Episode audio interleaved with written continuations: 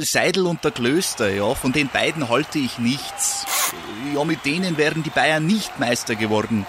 Äh, höchste Disziplin, Männer. Äh, jetzt beginnt ein neuer Abschnitt, äh, die heiße Phase. Jetzt geht's los. Faktlos, der Fußballpodcast mit Seidel und Klöster auf meinsportpodcast.de. Einen wunderschönen Gründonnerstag wünschen wir euch von Faktlos, dem Fußballpodcast mit Seidel und Klöster. Mein Name ist Seidel an meiner Seite mal wieder der wunderschöne, wunderbare oh, Domme Klöster. Hi, wie geht's dir? Oh, ich, ich liebe dich. so geht's dir also. Mir geht's einwandfrei, wunderbar. Gerade frisch gespeist. Ähm, eventuell noch ein, ein kleines hopfenartiges äh, Kaltgetränk parat gestellt und damit bin ich, also quasi, ich bin in Fußballlaune. Die Trockenhefe wird noch einmal kurz inhaliert. Flüssiges zum Einlagenspiel. Nummer 14.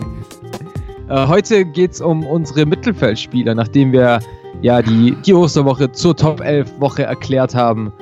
Ähm, kommen wir heute nun zum Prachtstück unserer beiden äh, Aufstellungen. Wir beide treten auf im 4-4-2. Beide haben die Torhüter und Abwehrspieler und die Trainer auch schon gewählt. Und heute geht es eben um die goldene Mitte. Und ja, Dom, willst du mal erzählen, was wir bisher so gemacht haben? Ist auch immer anstrengend, das jeden Tag neu anzumoderieren, aber was sein muss, muss sein. Ja, wir haben auf jeden Fall ein, unterschiedliche Taktiken gewählt bei unserer Abwehr. Ähm, du hast zwei sehr, sehr gefühlvolle Außenverteidiger aufgestellt und dafür, ich sag mal, Eisenschädel in der Mitte.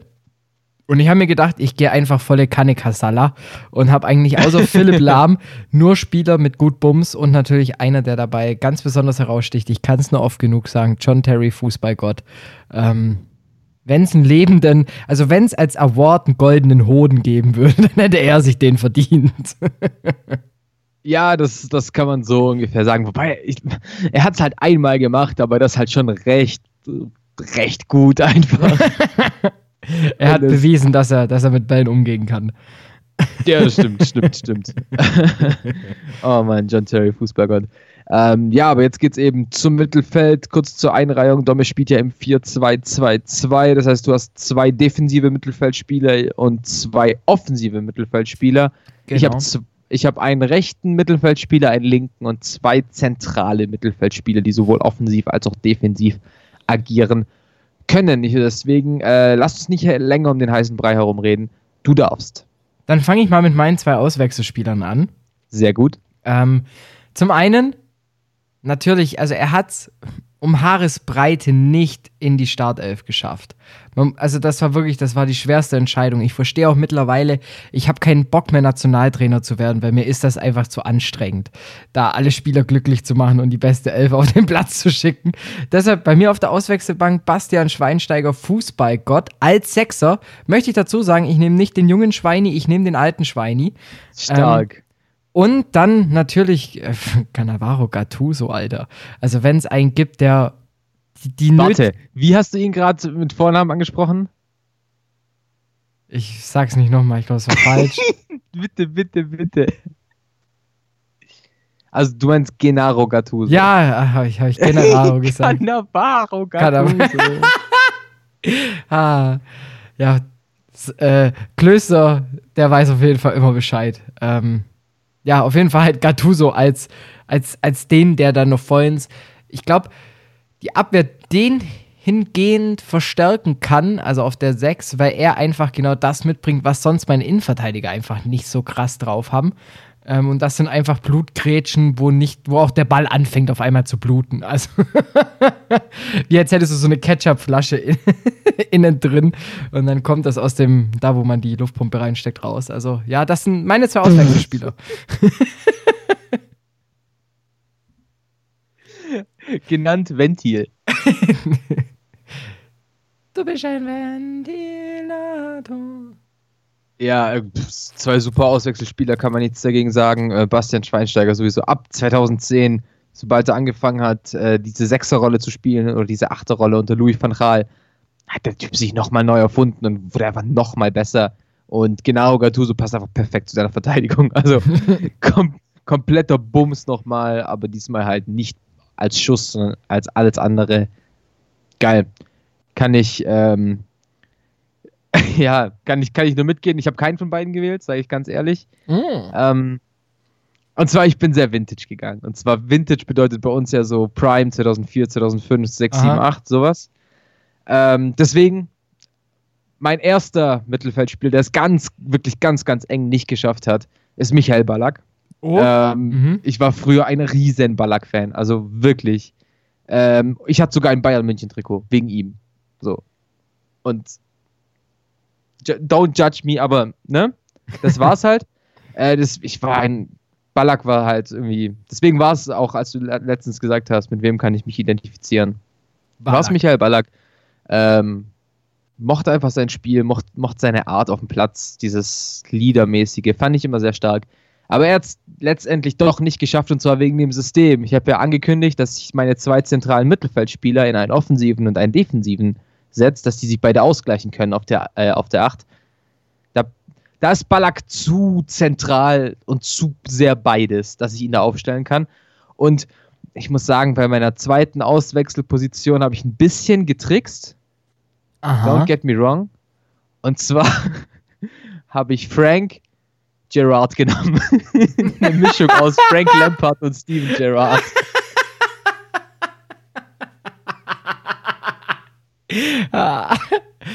Bitte ruf bei der Familie Gerard an und frag bitte, frag einfach, ob die ihren Sohn nicht Frank nennen können. Bitte. nee, das, das, das lassen wir lieber. Ich war halt früher Fan von beiden und zwar zu gleichen Teilen. Ich fand beide unfassbar stark. Ähm, eher, ich wäre eher in Richtung Frank Lampard gegangen. Also wenn ich mich wirklich komplett entscheiden müsste, wäre es Frank Lampard gewesen. Aber weil ich das nicht muss, ist es Frank Gerrard. Also, wo siehst du? Siehst du beide auf. Ähm, beide, beide im Zentrum. Ähm, Ja, aber eher so weil- Box to Box oder siehst du den einen offensiver und den einen defensiver? Ich sehe halt beide auf dieser Achterposition. Wen Also würdest ich du eher als Sechser nehmen? Also, wer, Deswegen- lä- wer lässt sich fallen? Sind, deswegen sind beide auf der Bank. Oder halt alle z- zweieinhalb. das, deswegen, weil ich finde halt beide, diese drei Spieler sind die Achter in Person. Das, was Toni Groß heute ist, haben diese drei Spieler geprägt.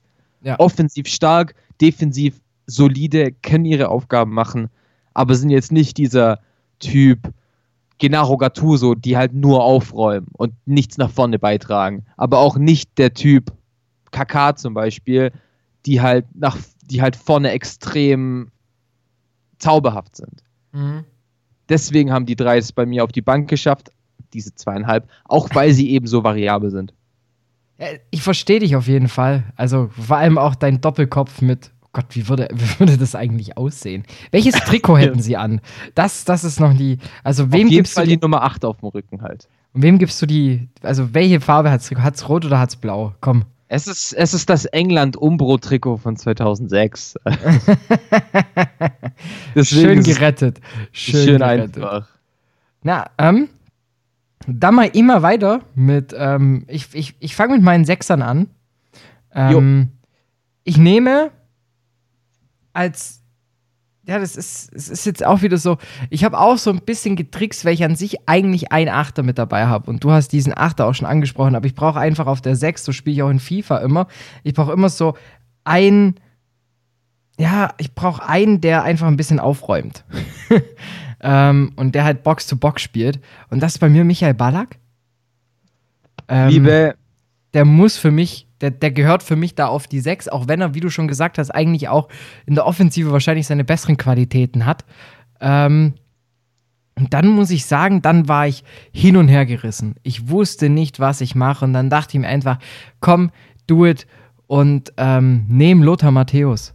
wie geil. Also ich war mir, ich, ich weiß, ich, ich tue mich so schwer und jetzt auch auf den Außen. Ich, wenn du einen Doppelkopf aufgestellt hast, mache ich das nachher auch, weil sonst komme ich nicht, sonst komme ich nicht mit reinem Gewissen aus dieser Folge raus. Ähm, aber meine Sechser, Lothar Matthäus, Michael Ballack, ein schön deutsches Duo.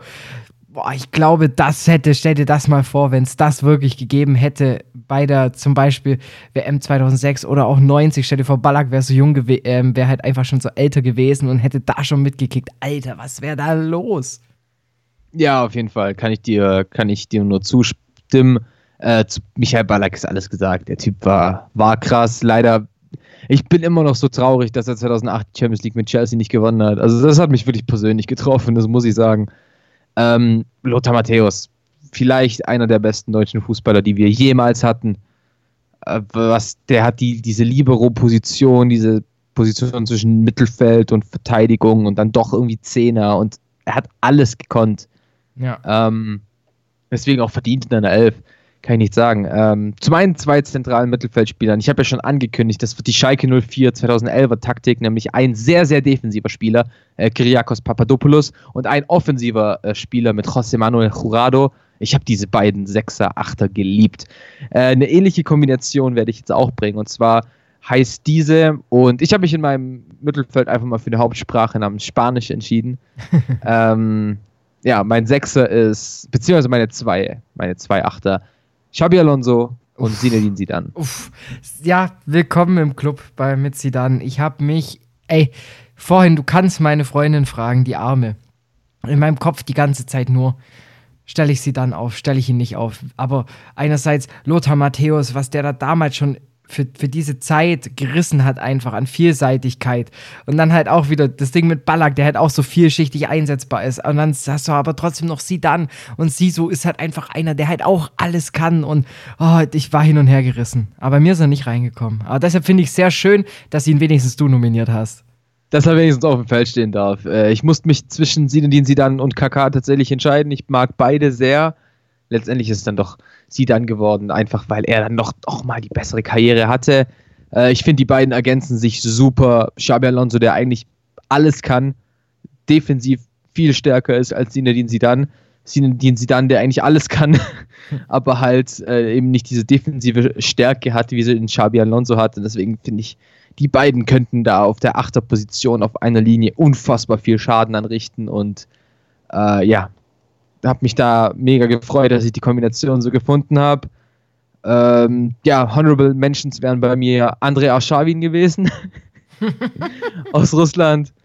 Äh, der zum Beispiel, weiß nicht, auf der 6 fällt einem natürlich viel ein. Ich finde, Ivan Rakitic passt in diese Position sehr gut rein, weil er auch so beides gut verkörpern kann. Äh, Sergio Busquets natürlich.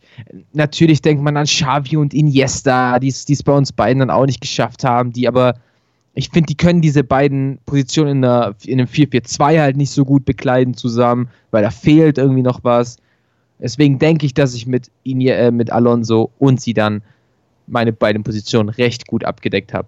Deswegen kommen wir zu deinen zwei offensiven Mittelfeldspielern. Alter, war ich hin und her gerissen. Ich schwör's dir. Im Endeffekt eine Position, für die ich mich dann doch entschieden habe, einfach weil ich damals viel ähm, vor allem internationale Wiederholungen angeguckt habe, weil ich nicht so lange wach bleiben durfte und dann bei Oma immer Eurosport geschaut habe. Und da lief damals ja immer die Champions League-Spiele vom Vortag, von letzter Woche, die Classics. Und da muss ich sagen, Deko gehört für mich auf diese ZOM-Position wie kein anderer. Von dem Peng. her.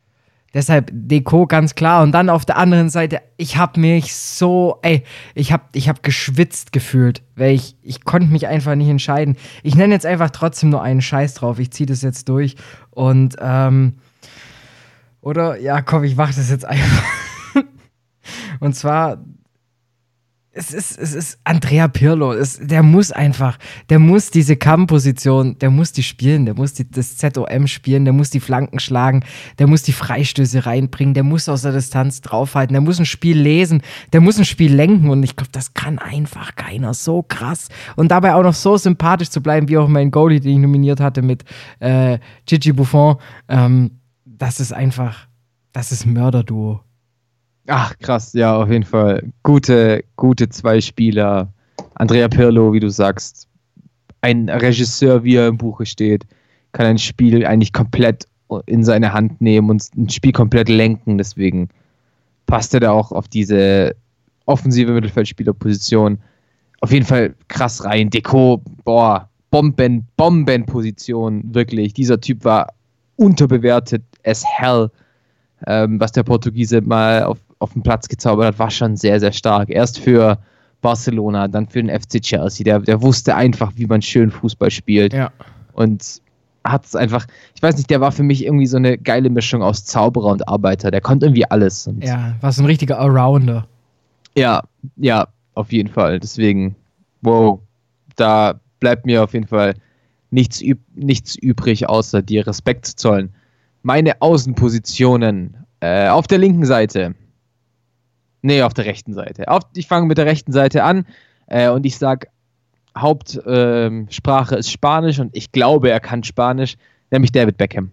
Uff, uff, uff. David Beckham auf der rechten Seite. Ähm, er muss auf rechts spielen, weil was der Typ für Flanken schlagen kann mit seinem rechten Fuß ist einmalig, ist außergewöhnlich. Ähm, ich denke, da braucht man gar nicht mehr viel zu erzählen. Ich finde, seine Karriere ist nicht so verlaufen, wie sie hätte verlaufen können. Viel zu schnell den Schritt nach äh, Amerika gewagt, weil er sich da halt geil vermarkten kann. Er hat die MLS hochgezogen, eigentlich ja. mit ganz alleine dann seine Karriere dort nochmal beendet mit einem Titel mit äh, LA Galaxy und dann nochmal mit einem Titel mit Paris Saint-Germain, wo er nochmal zwei Monate gekickt hat. Champions League-Sieger mit Man United, dieser Typ war heftig und wie ich gesagt habe, mein erstes Trikot, deswegen muss er einfach mit rein. Gute Wahl. Und ähm, auf der linken Seite, jetzt wird es ein bisschen exotisch, Jefferson Verfan. Ich wusste, dass du den aufstellst. Ich wusste es. Ich wusste es einfach. Ich weiß auch genauso, wen du auf jeden Fall im Sturm aufstellen wirst. Aber ich, ich weiß es auch. ähm, aber Farfan, eine geile Wahl. Ey, auch wenn er mal gerne einen Freistoß an die, an die Eckfahne gezimmert hat, er war auf jeden das Fall. Das war Michel Bastos. Das war Michel Bastos, nicht Jefferson Verfan. Aber er stand mit zur Auswahl, auf jeden Fall, bei den Schützen. Ja, auf jeden Fall. Es ist klar, Verfan, Bundesligaspieler, wie man. Ich glaube auch, der war seiner Zeit voraus jetzt ja. den Verfahren von, von damals, der könnte in jedem, der, der, der würde bei Bayern durchstarten. Der Typ, weiß nicht, ich habe ihn einfach geliebt. Ich habe ihn schon geliebt bei der PSW aus Eindhoven. Äh, ich fand ihn da unfassbar stark. Damals noch als einzige, als nicht als einzige, aber als, als Spitze aufge, also als Stürmer aufge, äh, aufgetreten und dann jetzt eben bei Schalke zum Mittelfeldspieler umge, umgewandelt und weiß nicht, der Typ macht einfach hat unfassbar viel Spaß gemacht. Er hat Schalke jahrelang die Treue gehalten. Eine Schalke-Legende. Ich, ich liebe ihn. Geil. Ne, also die zwei, die zwei Mittelfeldspieler, Alter, das ist schon auch bombig. Das ist schon, gerade Beckham, das ist schon. Ja, äh, vielleicht noch Spieler, die es bei dir jetzt nicht geschafft haben, die aber in der Auswahl waren. Peter Löwenkranz. Okay, das ist jetzt interessant.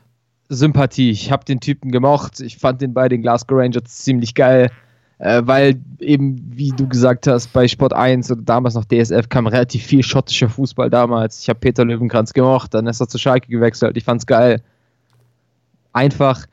Ähm, ansonsten noch Spieler wie Cristiano Ronaldo natürlich, die damals, bevor es diese 4-3-3 gab, diese linke Mittelfeldspielerposition geprägt haben. Mhm. Ähm, die da auf jeden Fall rein müssen eigentlich, aber hat es halt bei mir einfach nicht geschafft, obwohl obwohl er von der Leistung her dreimal hätte drinstehen können. Genauso wie Frank Ribéry, Arjen Robben, die das genauso gut hätten spielen können.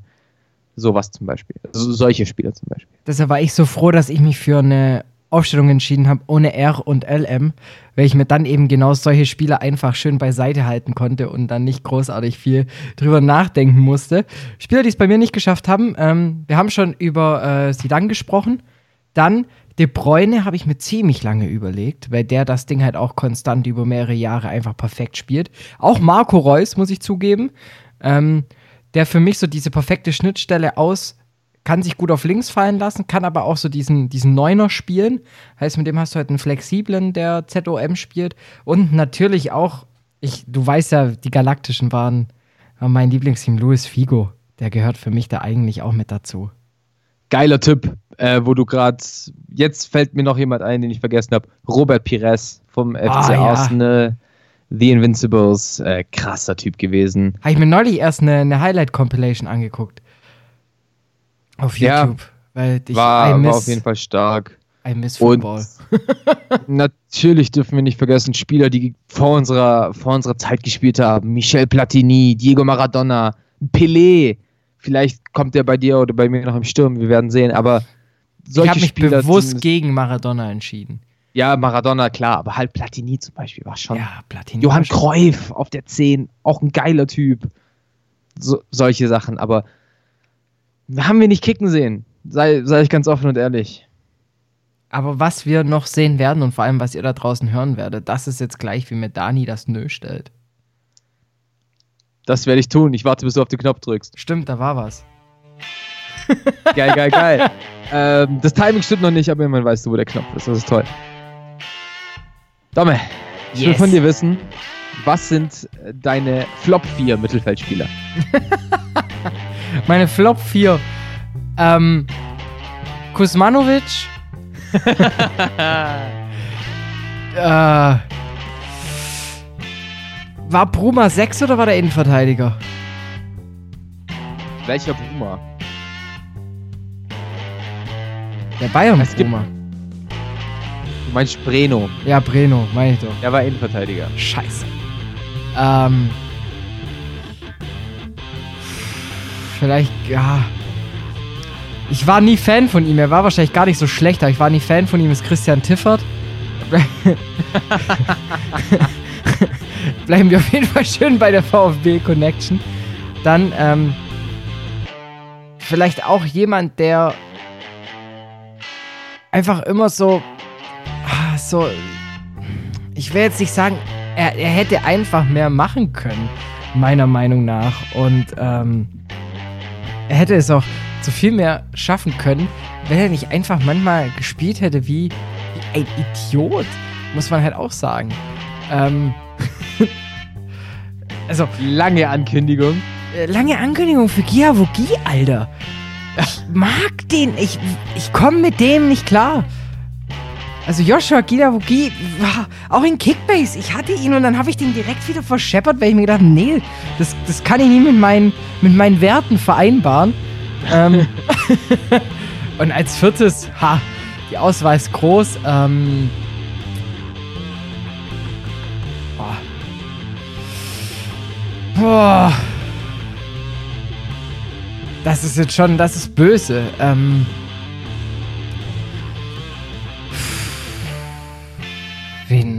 Wo sage ich noch den Flop? So richtig krass gefloppt. Ähm. Also ich meine eigentlich Spieler, die du überhaupt nicht magst, die du da gar nicht reinpacken würdest. Aber gut, die drei Spieler. Die, die, die eh schon nicht. Wer ich auf jeden Fall auch niemals reinpacken würde, wäre Maike Essian vielleicht noch. Was? Nee. Habe ich mir auch überlegt, ich habe dachte mir so, nee, mit dem, den brauchst du da nicht reinstellen. Okay, in die krass. Top 11. Das wäre jetzt so meine vier, die mir jetzt auf, auf sehr hartnäckiger Basis da einfallen. Ich hätte da tatsächlich nur einen Namen bisher und das ist Thomas Gravesen. Ähm, damals beim HSV und bei Real Madrid unterwegs. Außerdem noch äh, natürlich Kevin Großkreuz, die Frage stellt sich ja gar nicht. Und jetzt wird's schon echt schwer. Ähm, das ist echt, okay, das, was habe ich da für eine Aufgabe gestellt? Ähm, ich denke noch an Leute wie Royston Drenthe mhm. und jemand, den ich immer aus der Startelf genommen habe, wenn ich mit Manchester United gespielt habe, war John O'Shea. Ja, verständlich. Und da würde ich sagen, noch schnell auf den letzten Ton. Ein Ciao, bis morgen. Bis morgen.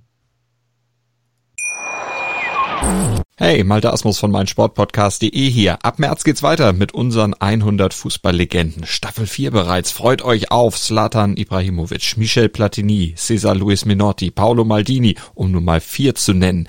Und bis wir mit der vierten Staffel kommen, hört doch einfach noch mal rein in die bisherigen drei Staffeln. Ronaldinho, Sepp Meyer, Gary Lineker, Lothar Matthäus und viele weitere warten da auf euch. 100 Fußballlegenden. Jetzt überall, wo es Podcasts gibt. Seidel und der Klöster, ja, von den beiden halte ich nichts. Ja, mit denen wären die Bayern nicht Meister geworden. Äh, Höchste Disziplin, Männer. Äh, Jetzt beginnt ein neuer Abschnitt, äh, die heiße Phase. Jetzt geht's los. Faktlos, der Fußballpodcast mit Seidel und Klöster auf meinsportpodcast.de.